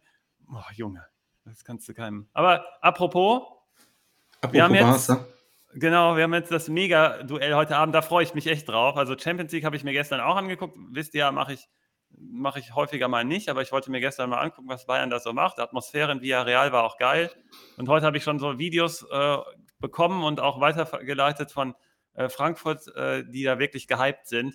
Und das ist jetzt auch genau äh, der Punkt, der gegen Freiburg für mich auch irgendwie eine Rolle spielt, nämlich was macht äh, Frankfurt im Bundesliga-Alltag. Jetzt war das Vorspiel gegen Fürth, da hat man schon mal ganz, ganz wenig nur gezeigt. Ähm, im, in, in der, also Frankfurt Heim-Bilanz ist gerade auch eh nicht die beste und Freiburg hat hier noch irgendwie was gut zu machen aus dem Hinspiel. Da hat man nämlich sehr gut mitgespielt, aber wurde irgendwie vom äh, perfekten Glasner-Fußball in dem Moment erwischt. Der, das, die haben das da wirklich gut gemacht, auch Frankfurt. Das war mit dem Spiel davor gegen Fürth in der Hinrunde auch so ein Turning Point. Ähm, aber jetzt, glaube ich, ist Freiburg voll da ähm, und wird ausnutzen, dass Frankfurt da zwischen den Euroleague-Partien äh, den Kopf eventuell gar nicht so richtig frei hat. Das wäre meine erste äh, Tendenz zu dem Spiel. Also pro Freiburg oder Remis. Ja, also Freiburg ist diese ganze Saison schon eine solide Mannschaft. Ich erwarte auch, dass sie da weiter oben bleiben, also dass sie dann noch international spielen werden. Ähm, das ist für mich halt eben auch ein Frankfurt-Spiel zum Verlieren. Frankfurt muss ja auch noch unter der Woche spielen, dann werden die noch ein bisschen weniger fit sein. Mm, die sind auch gar nicht so unähnlich äh, von, also die sind gar nicht so unähnlich in dem Teams. Also es ist jetzt beides keine klare Ballbesitzmannschaft, aber können sie spielen. Sie sind mhm. relativ solide, kommen gerne über die Flügel. Ähm, da, da, sind schon gewisse Ähnlichkeiten. Ähm, für mich ist, wirkt Freiburg aber wie die gefestigtere Mannschaft ähm, im Grunde. Das heißt, äh, du hast eine äh, sehr starke Innenverteidigung, die eigentlich die äh, meisten Angriffsversuche abräumen sollten. Ähm, du hast mit Günther einen, äh, ihr, im letzten Podcast äh, hattet ihr ja dann Grifo mit ähm, Kostic verglichen. Ich würde eher Günther mit Kostic vergleichen, weil mhm. Ähm, Günther auch so weiter noch nach außen geht als Grifo, der auch ein bisschen zentraler ist. Das heißt, da haben die eine ähnliche Waffe. Das ganze Team ist sehr solide. Also ich hatte ja eben darüber gesprochen, dass äh, Frankfurt, äh, zumindest in der Saison 18, 19, da habe ich die Daten zu, ähm, das Team ist mit den damals noch unter Hütter die Mannschaft war, die die wenigsten Spieler hinter dem Ball hatte nach äh, Ballverlusten, also die, wo man gut gegen laufen konnte. Freiburg war das Team, was die beste Absicherung hatten, das haben die seit Jahren. Also Freiburg ist durch und durch solides Team. Ähm, für äh, ich sehe hier halt auch kein klares äh, Tendenz oder sonst was, weil die so ähnlich sind. Deswegen ähm, glaube ich, alles stellbar, was man äh, so, äh, was man sonst bei diesen Mannschaften stellt. Ähm, Tendenz bin ich aber bei Freiburg und Gamechanger. Ähm, natürlich eigentlich immer Grifo, sonst finde ich auch immer Höhler sehr interessant. Ähm, ich weiß nicht, kann ich nicht so viel zu sagen, weil eben diese Barca-Partie noch aussteht. Weil wenn Fußball mhm. so viel Mentalität gewinnt, Frankfurt heute Abend 2-0, äh, dann sieht das ganz anders aus. Mein Gamechanger übrigens Günther, weil du auch schon von ihm gesprochen hast und von der Außenbahn und du bist ja in Richtung Grifo gegangen. In dem Moment, ich gehe in Richtung Günther fürs Spiel. Der hat mir gegen Bayern auch mit so zwei, drei Steckpässen gefallen. Ich kann schon mal vorwegnehmen, ich hatte den auf der Overrated-Liste. Ich erkläre aber auch dann nächste Woche, warum. Wir haben es diese Woche nicht gemacht. Ich habe ja am Anfang der ersten Folge, habe ich ja schon gesagt, ich war eigentlich gar nicht eingeplant. Deswegen kommt die Overrated-Liste ähm, nächste Woche und da war Günther drauf. Simon hat schon die Hände über dem Kopf zusammengeschlagen, mhm. hat gesagt, was ist denn da los? Und ich habe ihn jetzt auch runtergenommen. Er hat mich gegen Bayern auf jeden Fall überzeugt. Ich erkläre aber, ich sage nicht, dass Günther schlecht war. Ich sage nur, warum er overrated gewesen wäre. Ist er aber auch gar nicht mehr. Ich finde ihn super geratet und von mir auch deswegen der Gamechanger. Top. Ja, Leonard, ich bin da ganz bei dir. Ich ähm, finde das auch ein schwieriges Matchup, genau wie das ähm, Restprogramm von Frankfurt. Das wird auch ziemlich hart. Ähm, ich probiere mal auf ein paar Unterschiede einzugehen zwischen den beiden Teams. Nämlich ist Frankfurt recht stark nach Standards. Das ist jetzt erstmal kein Unterschied. Freiburg ist bekannterweise auch sehr stark. Ich glaube, die sind die Besten. Aber ja, womöglich auch die Besten, genau. Freiburg ist ähm, die Beste, das ist so, ja. Der Unterschied ist nur, dass Frankfurt recht gut ähm, Standards verteidigt, Freiburg hingegen nicht. Also sie lassen schon recht viele Abschlüsse nach Standards zu. Frankfurt ist auch ähm, aus, äh, ja, Frankfurt ist aus der Distanz auch ziemlich gefährlich und ähm, Freiburg lässt sehr viele Abschlüsse aus der Distanz zu. Also da verteidigen sie nicht gut genug. Und bei Flanken ist es auch so, da lässt Freiburg etwas über den Durchschnitt oft viel zu. Ähm, Ball, erfolgreiche Ballgewinne im letzten Drittel verteidigt Freiburg hingegen ziemlich ordentlich, aber das wären so die Möglichkeiten, die ich für Frankfurt sehe, das zu holen. Auf der anderen Seite, wie gerade schon erwähnt, steht Frankfurt sehr stabil bei Standards. Dafür lassen sie überdurchschnittlich viele äh, Flanken und Abschlüsse nach Flanken zu. Da bin ich bei dir und bei Günther. Das wäre dann ein guter Pick in dem Spiel. Im Hinspiel haben sie, das hat Sven eben erwähnt, ihre Chancen nicht genutzt. Das sollen sie jetzt mal besser machen. Dann ist da auch ein Sieg drin. Chancen wird es Chance geben. Warum lachst du so? Was lachst du da? Ja, wenn sie ihre Chance machen, dann gewinnen sie, ist. Äh Ach so, ja, der, oben, ne? Stimmt. Ja, gut. Gut. Der Fakt ist halt, ja gut. Äh, eine Frage dann. Also das Frankfurter Mittelfeld, das provoziert sehr viele Dribblings bei ihren Gegnern. Also sie pressen und dann müssen die anderen dribbeln und wenn sie damit klarkommen, schaffen sie es, wenn nicht, dann nicht. Freiburg ist eine Mannschaft, die sehr selten in Dribblings geht. Irgendwie mhm. lösen die die Situation ohne zu dribbeln anscheinend. Deswegen finde ich spannend, wie, es, wie sie es in diesem Spiel lösen werden. Die spielen über die Außen. Pressing zu entgehen. Ja, das wäre eine Möglichkeit, stimmt. Also das heißt dann aber auch, ja. Das heißt, deswegen sage ich, dass es so ganz schwer ist, weil ich erwarte eigentlich, dass er sehr viel über die Außen geht. Das Mittelfeld, Höfler, Eggestein, ähm, Höhlern, äh, äh, noch, gehört ja auch noch irgendwie momentan dazu, gegen So Jakic. Das ist halt eigentlich ein, also da sehe ich halt keine klaren äh, Vorteile da in eine der beiden Richtungen. Deswegen vermute ich es über die Flügel. Aber da sehe ich halt auch keine ähm, also da sind auf jeder Seite gute Spieler, vor allem jetzt auch dadurch, dass Knauf dazu gekommen ist, hat Frankfurt äh, ihre Probleme auf dem rechten Wingback gelöst. Ähm, Knauf ist da, finde ich, auf jeden Fall ein sehr solider Spieler, offensiv gefährlich und äh, auch defensiv zumindest äh, solide. Ähm, ich würde ihn auch nicht als Rechtsverteidiger spielen, aber da passt er. Ähm, und hier nochmal mein Gefühl, dass sie so gleichwertig sind. Du hast gesagt, ja, ähm, Freiburg lässt viel mehr Schüsse zu als Frankfurt nach Standards aber die Qualität der Schüsse, die sie zulassen, ist im Schnitt deutlich niedriger. Deswegen der Expected Goals Wert, den beide zulassen nach Standards, ist exakt gleich bei beiden Teams. Also wir okay. hatten, haben nämlich bei Freiburg das, äh, hatten wir letzte Woche schon, das Favre-Phänomen. Das Freiburg lässt Sachen zu, aber die sind immer unter Druck, äh, wenn dann nur beim Gegner. Oder dann stehen noch Spieler vom eigenen Team davor. Also die lassen Schüsse zu, aber die stellen sich dann zu dritt davor und dann ist das halt keine gute Torchance, auch wenn der Schuss gefallen ist. Und auf der Gegenseite versucht Freiburg halt in diese guten Situationen zu kommen, wo sie halt auch frei zum Schuss kommen. Ähm, das heißt, dass sie dann auch weniger Schüsse brauchen, um diese Tore zu machen. Also wirklich dieses Favre-Problem. Also dieser, das, das heißt Lucien Favre, weil er das ja über fünf Saisons oder so äh, bei Gladbach und dann später auch bei äh, Itza hatte. Und dass mhm. die da immer so überperformt haben. Deswegen. ja? Was die Manager so ein bisschen unfair macht, ist ja, dass die Bewertung, also du kriegst die gleiche Anzahl an Punkten für einen Schuss, wenn der nicht gefährlich war oder wenn der gefährlich war. Hauptsache ging aufs Tor. Und in, wenn man das mit einbezieht, ist es ja schon interessant, dass Freiburg ähm, viele Abschlüsse zulässt, zum Beispiel aus der Distanz. Wenn man jetzt ja, drauf tippt, Jakic schießt dreimal drauf, dann ist das so viel wie ein Tor.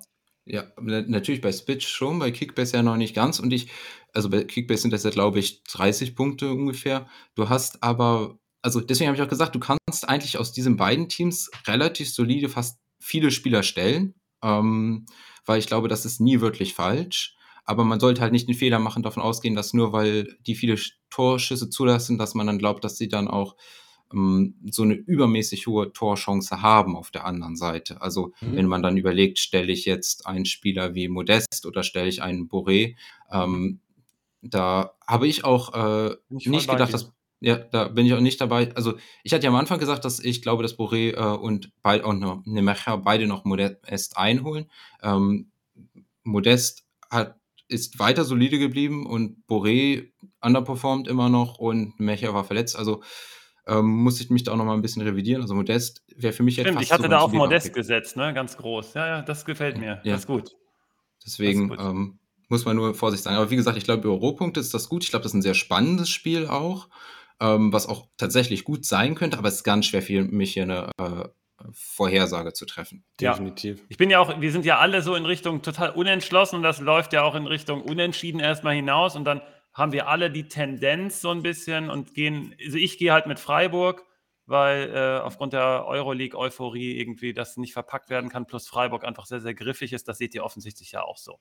Also deswegen wir alle so ein bisschen äh, auf einer Linie. Äh, fürs letzte Spiel ähm, bin ich bei einem Team, weil wir jetzt bei der letzten Partie ja so ein bisschen unentschlossen waren. Ich bin bei Hoffenheim, stehe ich völlig im Dunkeln. Mhm. Die, also ich glaube, das ist die Mannschaft, die ich am schlechtesten prognostizieren kann. Die machen mich völlig fertig.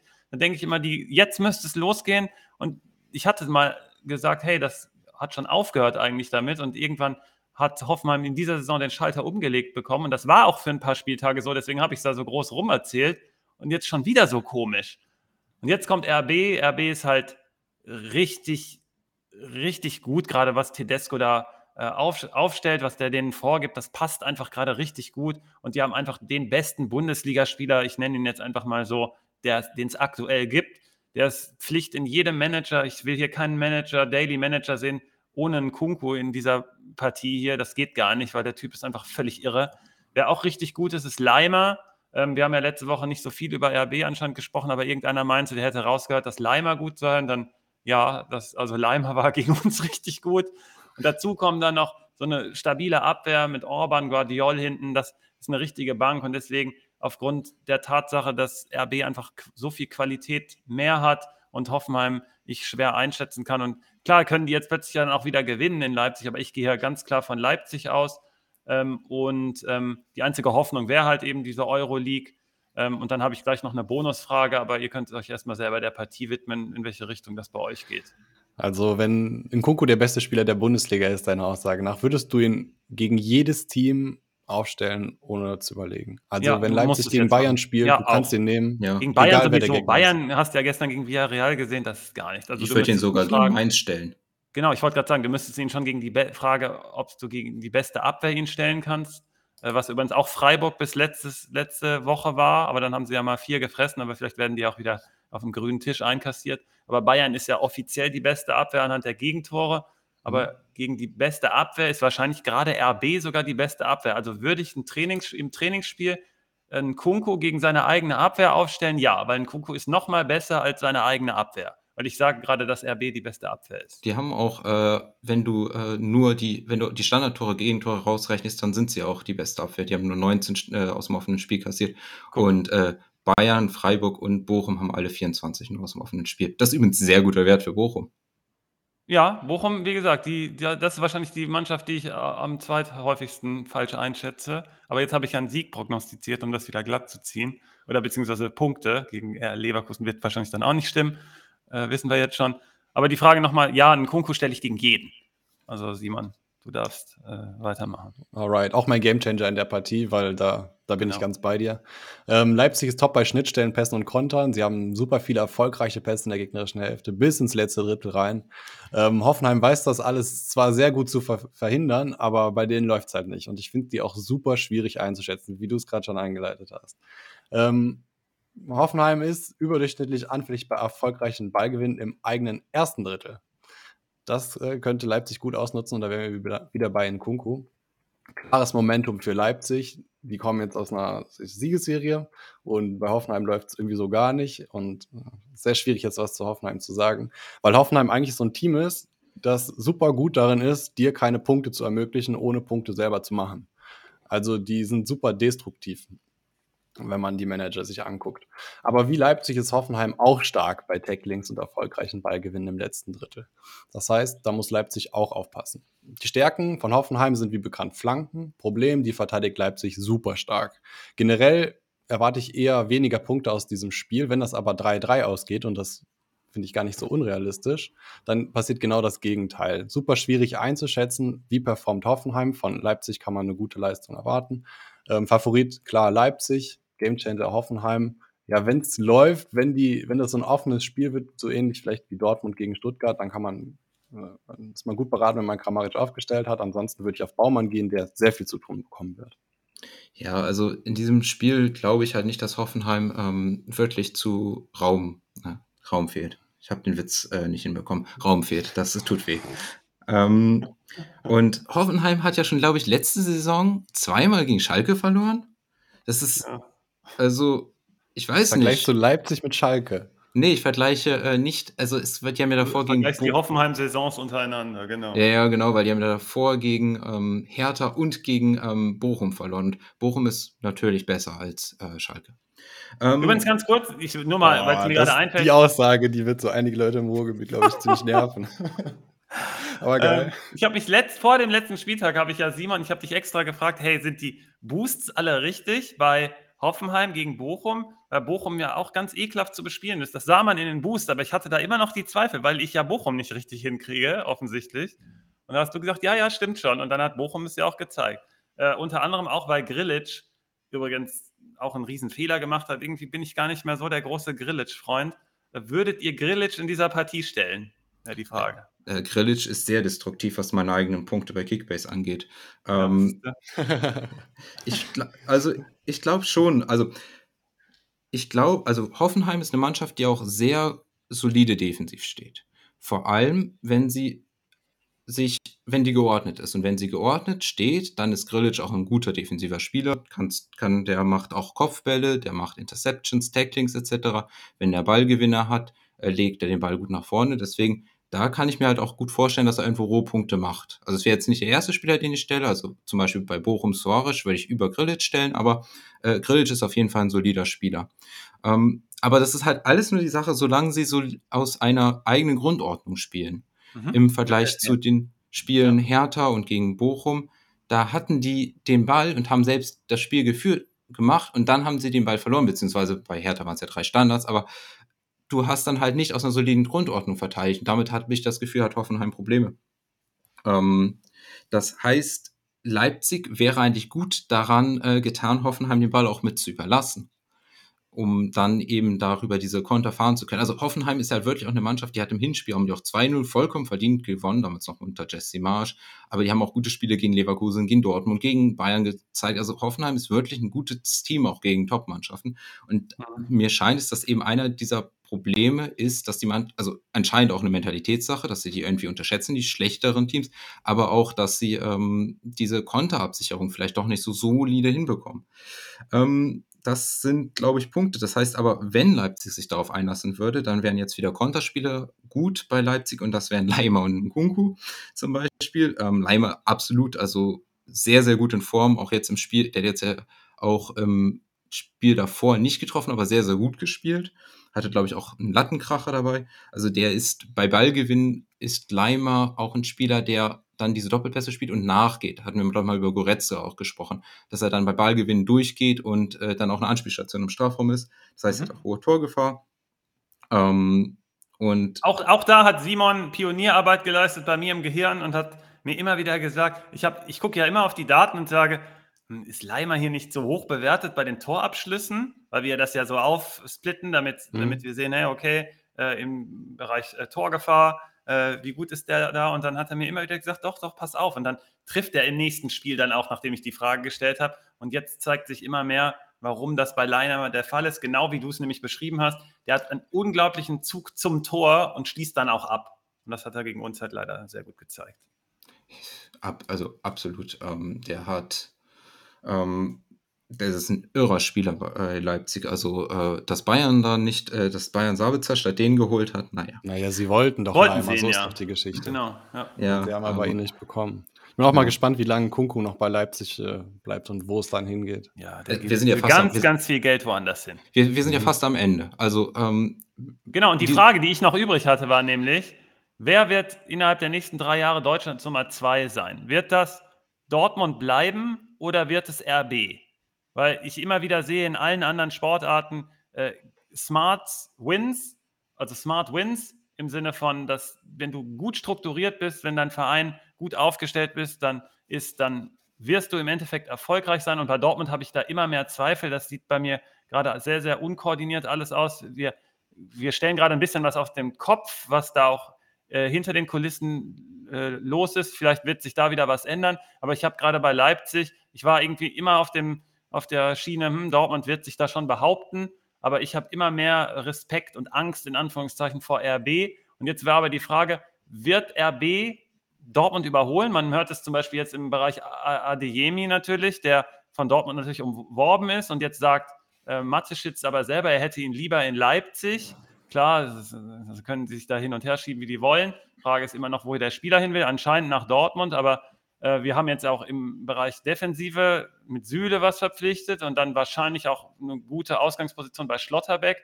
Und jetzt hört man, dass ein Kunku, also ich kann mir nicht vorstellen, dass ein Kunku noch ein Jahr bleibt, aber die wollen ihn ja behalten und es wird ja auch kolportiert. Aber ich glaube irgendwie, wenn da einer nur genug hinlegt, dass der dann wechseln wird einfach. Und die Frage ist, die ich euch dann mal in den Raum stelle, ist, wen seht ihr vorne? Glaubt ihr, dass Leipzig, weil die so gut aufgestellt sind, hinter den Kulissen, dass dass die Dortmund packen oder wird Dortmund noch vorne bleiben? Ja, ich denke, dass Dortmund vorne bleibt. Ich denke, das beide Vereine machen super Arbeit, aber guck mal, solange so Spieler wie Haaland, wie Bellingham, wie ähm, sag noch irgendwie in Sancho, das Süle, dass die zu dort, wenn die noch zu Dortmund gehen, ähm, ist Dortmund vor Leipzig. In Dortmund hast du halt ein Riesenstadion, immer ausverkauft mit 80.000 Leuten, das hat Leipzig nicht zu bieten. Und wenn, wenn das Relevanz hat für Fußballer und für die Größe des Vereins, dann denke ich, wird Dortmund noch lange vor Leipzig sein und das auch Okay. bleiben.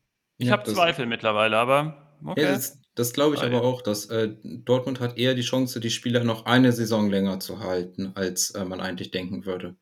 Und Mhm. das ist mal manchmal, glaube ich, auch, was man so braucht. Also Bayern ist offensichtlich sehr dominant, aber gibt dem Leipzig-Team jetzt, also guck mal, das Leipzig-Team, das müsste eigentlich nur noch ein Jahr zusammenbleiben. Also es wäre jetzt nicht irgendwie wo eine Position, wo ich sagen würde, oder vielleicht könnte man eine Position noch nachlegen, aber bei Dortmund wird viel ge- gebraucht, um da noch was zu ändern. Und bei Leipzig hm, weiß ich nicht, wie viel tatsächlich noch personell passieren müsste. Ja, aber denk mal ein halbes Jahr zurück und wie hättet ihr dann diese Frage beantwortet?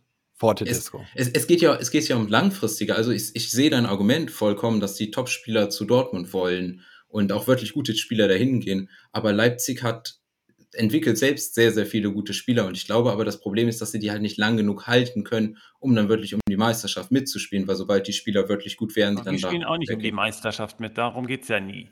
Es geht darum, wer die Nummer zwei ist. Und dann ist die Frage, ich glaube, also ich, vielleicht bin ich bei, zu, bei Dortmund auch zu pessimistisch. Es sieht ja danach aus, dass wir zum Beispiel aus Haaland auch nur 55 Millionen offensichtlich bekommen, im Endeffekt. Und ob das Aber ihr habt Haaland ist, dafür weiß ich gar gehabt. nicht. Der Ja, wir hatten ihn, genau. Okay, aber dann waren wir auch eine Saison, glaube ich, hinter Leipzig, oder? In der Halle. Also letzte Saison war doch Leipzig vor uns, oder nicht? Ja, aber da hatten die Nagelsmann. Okay, alles klar. Und die Frage ist, arbeitet Leipzig gut genug, um das nochmal zu schaffen? Weil Tedesco ist jetzt auch nicht der schlechteste. Ne? Und wie gesagt, Dortmund macht auf mich irgendwie gerade keinen guten Eindruck. Die Naja, Leipzig hat halt dieses Scouting-Network, diese zig Vereine auf der ganzen Welt, die die Spieler äh, anwerben, filtern und weiterreichen. Und das Genau, hat das Dortmund gehört nicht. ja das ist, das ist, das ist, glaube ich, der Punkt, der Dortmund fehlt. Und Genau. Leipzig fehlt halt glaube, diese. Riesenpräsenz in den Köpfen der Menschen. Okay. Ja, wie gesagt, ich, ich bin da auch ganz gespannt. Ich vermute irgendwie, dass Leipzig da sich auf äh, lange oder mittelfristige Sicht irgendwie durchsetzen wird. Aber Ich, ich möchte jetzt nochmal zu diesem Spiel zu, äh, zurückkommen, Ja, weil setzt sich Sorry. Leipzig gegen Hoffenheim durch. Ich glaube, in den Pools, also in den äh, äh, Abstimmungen hier, haben 87% der Leute Leipzig Sieg. Ich würde das nicht ganz so offensichtlich sehen. Also ich kann mir bei Hoffenheim vorstellen, dass sie ein gutes Spiel liefern, dass sie auch tatsächlich mehrere Tore fallen könnten, auch wenn Leipzig wirklich gut defensiv steht. Ähm, hat äh, Hoffenheim die Mittel da dann äh, sie auch Nadelstiche zu setzen. Ähm, Tendenz eher Leipzig, aber ich wäre hier mir nicht so 100% sicher. Also das kann ich mir auch anders vorstellen. Ich mir gerade nicht. Ich bin voll bei RB. Die spielen aber gegen Atalanta Bergamo heute auch noch und da kann ja auch noch einiges passieren. Da muss man auch mal beobachten, wer dann wie geschont wird. Also ob zum Beispiel Olmo dann noch eine Partie macht oder ob er heute aussetzt oder dann alles spielt oder ob Forsberg dann eine Rolle spielt, der aber auch richtig gut ist. Also ich bin gerade bei Hoffenheim so pessimistisch, dass die wahrscheinlich gewinnen werden, sagen wir es mal so, weil ich kann die ja nicht richtig einschätzen. Ja, ja, du, du hast ja auch, also erstens, wir hatten ja eine Frage bei äh, Leipzig, dass ob die sich jetzt irgendwie ähm, auf einen Wettbewerb fe festlegen müssen, weil die spielen ja drei. Leipzig hat so einen großen Kader, die können drei Wettbewerbe spielen. Ähm, für Ja. dieses Spiel bei Hoffenheim finde ich jetzt zum Beispiel, das, also mein zweites Problem bei Hoffenheim ist halt, dass Raum ausfällt, dass Vogt nicht dabei ist und dass Akpoguma alle weg sind. Ähm, deswegen sehe es nochmal ein bisschen anders aus. Ähm, was sie aber noch haben, ist, dass sie ja zum Beispiel noch Bebu haben, der sehr, sehr schnell ist. Ähm, und Angelino bietet auch äh, was an. Das heißt, Bebu kommt da auch in Situationen. Rüther ist auch ein sehr guter Spieler. Äh, War im also auch, Hinspiel richtig, richtig präsent und das war so ein bisschen die Geburtsstunde von dem Next Step von Rüther, meiner Meinung nach. Also der hat es da richtig gut gespielt. genau, und deswegen, also die haben schon noch Tools, um Leipzig weh zu tun. Ähm, und ich, wie gesagt, also 87-prozentige Gewinnwahrscheinlichkeit Leipzig würde ich nicht setzen, aber Okay. vi- vielleicht so 50-prozentige Gewinnwahrscheinlichkeit und dann noch Remis und Hoffenheim-Sieg bleibt noch über. Mal gucken, was das Match der Briefing zur Gewinnwahrscheinlichkeit sagt. Ich äh, behalte mir das jetzt mal im Kopf mit 50 Prozent, ob wir die knacken bei Leipzig oder nicht, bin ich mal gespannt. Machen wir heute Abend und dann gucken wir mal, was da morgen mal rauskommt. Ähm, nächste Stufe ist die Pyramide, würde ich sagen. Da haben wir die besten Dribbler der Bundesliga. Und Simon, du darfst das gerne mal in die Hand nehmen, was der Malte Ball, glaube ich, gemacht hat. Genau, Ähm, Malte Ball hat äh, seine Pyramide uns geschickt. Es geht um die besten Dribbler der Bundesliga und ganz oben mit der Krone hat Malte Ball aufgestellt. Musiala von Bayern. Soll ich einfach mal durchgehen oder wollt ihr direkt euren Senf dazugeben? Ähm, wenn Lennart nicht wieder 100 Spieler hat, ähm, können wir das auch so ein bisschen. Komm, machen Das wir es gut. direkt live. Also Also für bei mich mir ist Wirtz die Nummer eins. Der ist bei mir in Okay. jeglicher Offensivtabelle, komme ich nicht an Wirtz vorbei und der ist für mich auf engstem Raum auch besonders. Der ist der beste Dribbler für mich. Ich kann aber Musiala auch verstehen. ja, so ein bisschen gemein, du? dass sich Malte Ball jetzt nicht äh, dazu äußern kann. Ne? Er kann in Aber den Kommentaren in den gleich dann Kommentaren- dazu was sagen. Genau. in den- ja, ich finde das genau. Thema aber richtig nice, was er gewählt hat, finde ich. Mhm. Ich habe einen Kunku. Also, Auch Okay. nice. Also Den habe ich auch, den habe ich auch mit dabei, aber nicht so hoch. Ja, mein Platz 1 ist äh, Koman. Also da führt kein Weg vorbei, in meinen Augen. Hat er mir gestern auch dann, ich habe ja, wir haben ja vorher darüber gesprochen und dann hast du mir gestern schon von Coman erzählt, dann habe ich es mir gestern auch mal angeguckt und der war da schon sehr, sehr, sehr, sehr präsent gestern, muss man sagen. Ja. Ja, ja. Ich habe mal ein Interview gesehen von Kahn Eihan, äh, so ein alter Düsseldorfer, damals hat er noch da gespielt. Und der wurde gefragt, welcher Stürmer war denn der schwierigste Gegner für dich? Und hat auch ganz klar oder eindrucksvoll gesagt, der, also Koman war super schwer zu verteidigen, hat er gar nicht hingekriegt. Da hat er sich irgendwie, ähm, ich will jetzt nicht wörtlich wiedergeben, aber so, da hat er irgendwie gefühlt, er hätte gar keine Chance gegen den gehabt. Der könnte die ganze Zeit irgendwas machen. Es war nicht voraussehbar. Okay, Und nice. seitdem habe ich auf ihn geachtet und das äh, schon auffällig, wie krass der ist. Okay, Malte Ball hat dann in der ersten Reihe, wo wir dann zwei Spiele haben, unter dem König Musiala, da ist einmal Kone und dann auch Koman. Seid ihr damit einverstanden? Ich Ja, finde Kone mega geil. Kone wäre auch auf diesem Spot bei mir und Coman finde ich auch richtig gut, hast du erklärt. Ich hätte da aber Davis, äh, weil der, der macht so einen Unterschied über seine Dribblings von der Position. Ich weiß, dass das einfacher ist, aber ich habe Davis auf den Reihe 1 noch. Mhm. ich habe Kuman und Koneda. Nice. Tipptopp, dann kommt ihr doch überein. In Reihe 2, wo wir drei Spiele haben, ist einmal dann Davies, Nkunku und als drittes Bellingham. Susi? Äh, ich habe Haidara da drin. Ähm, Ah, nice. Sané und Würz. Würz aus dem gleichen Grund. Sané finde ich äh, auch sehr, sehr dribbelstark vorne ähm, drinne. Und Haidara auch Mittelfelddribbler, ähnlich wie Kone. Haidara hat übrigens eine äh, Erfolgswahrscheinlichkeit, also hat 78% seiner Dribblings erfolgreich abgeschlossen, im Vergleich Kone nur ist krass. 70. Ähm, aber Haidara hat, glaube ich, nur halb so viele Dribblings diese Saison wie Kone. Aber trotzdem, ist ein guter. Ja, und auch immer welches, wie viel Support es da im Team hast und so weiter vielleicht. Ne? Ich habe in, der- ich hab in der Reihe habe ich Coman, den habe ich jetzt hier, den hattet ihr ja beide schon. Dann habe ich Diaby noch, äh, der über Dribblings einfach sein Spiel auch äh, klar definiert. Und ich habe da Onisivo, weil ich weiß, wie schwierig das ist, als Stürmer dann noch Dribblings zu gestalten. Und der macht das einfach mega gut und macht da häufig den Unterschied. Der versucht sehr, sehr viel, der verliert dadurch in der Quote ein bisschen was, aber ist trotzdem immer noch richtig gut und macht dadurch für mich den Unterschied. Und deswegen kriege ich den auf in die zweite Reihe. Seid ihr mit Bellingham einverstanden? Ja, kann ich nachvollziehen. Den habe ich Ja. eine Reihe drunter. Den, der kommt bei mir gleich. Okay. In der dritten Reihe mit vier Spielern sind dann einmal Lindström, Reus, Wirtz und Wimmer. Wirtz Und da tief.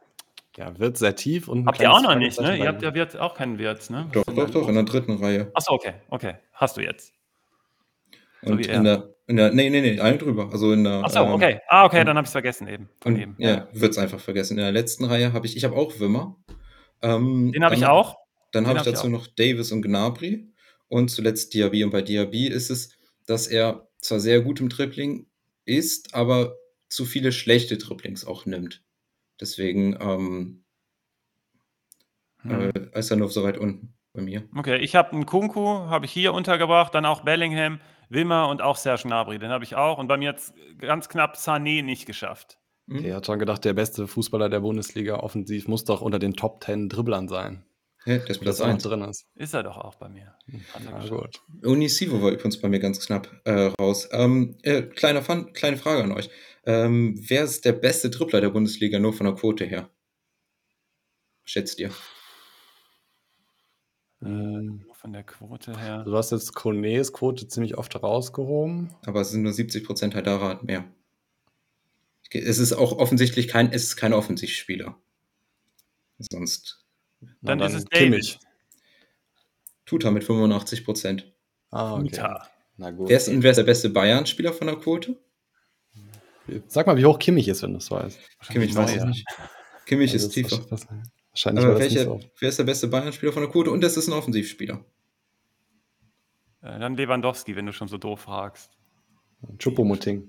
Choupo-Moting Der ist auch- richtig, 80% gewonnen äh, äh, Dribblings. Aber äh, dazu, der ist übrigens auch auf Platz 3 der Liga. Platz 2 ist noch Tar mit 81%, aber die sind alle nur bei circa, nur bei 15 Dribblings ungefähr. Also das ist jetzt Okay, nicht okay. so wirklich solide, aber Spannend. Wir, ja, wir haben bei Liga Insider eine leicht andere Liste, aber wir sagen auch, Dribblings müssen in der gegnerischen Hälfte sein und deswegen fallen die Defensivspieler da schon mal raus. Deswegen ist Ja. ein Tuta bei mir da gar nicht drin. Das würde, ist mir zu leicht.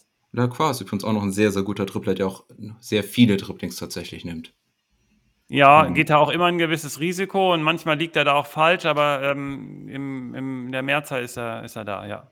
So, was fehlt für unsere sonnige Doppelfolge Part B noch? Der Grill. Natürlich, der Grill. Genau. Geht nicht ohne.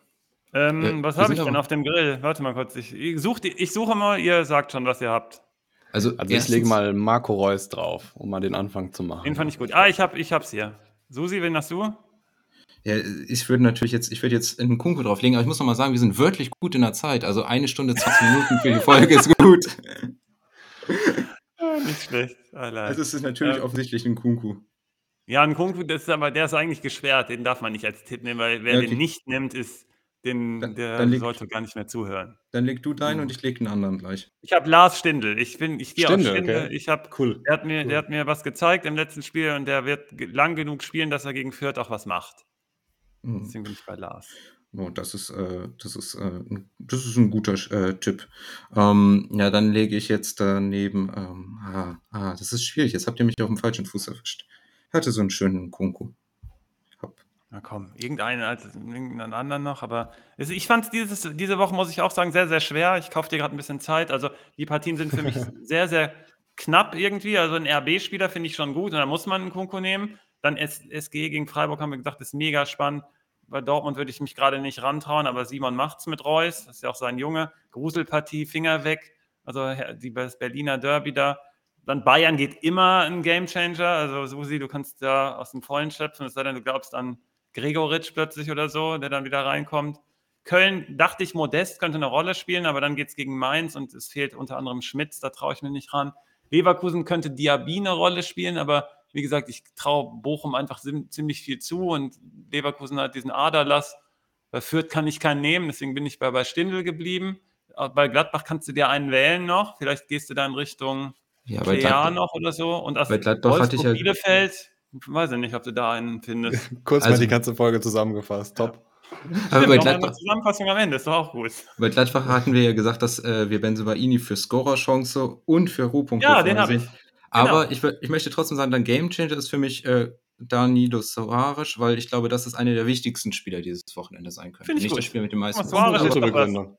Finde ich besser als ein Kunku. Ein Kunku ist doch, hier komm, ein Kunku, aber Suarez finde ich nice. Ja, in Kunku, aber der ist ja noch nicht mal, also der ist ja noch, der spielt ja noch nicht mal im Sturm in seiner Nationalmannschaft. Ganz ehrlich, also Geheimtipp von Susi ist ein Kunku. Wir haben noch, ich habe noch eine Ankündigung, und zwar, Simon, schaffen wir für morgen so einen kleinen Artikel fürs Restprogramm. Wir haben es ja schon so ein bisschen angedeutet.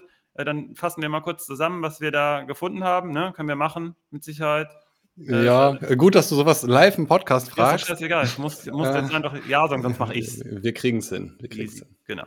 Und es wurde ganz, ganz lustig, es wurde gefragt nach Werkstudenten ähm, bei Liga Insider. Ja, gibt immer die Möglichkeit. Einfach initiativ. Also, was ich ganz besonders suche und gerne sind Programmierer. Also, wenn ihr da jemanden habt oder kennt oder selber seid, gerne äh, Bescheid sagen. Also, da geht immer was.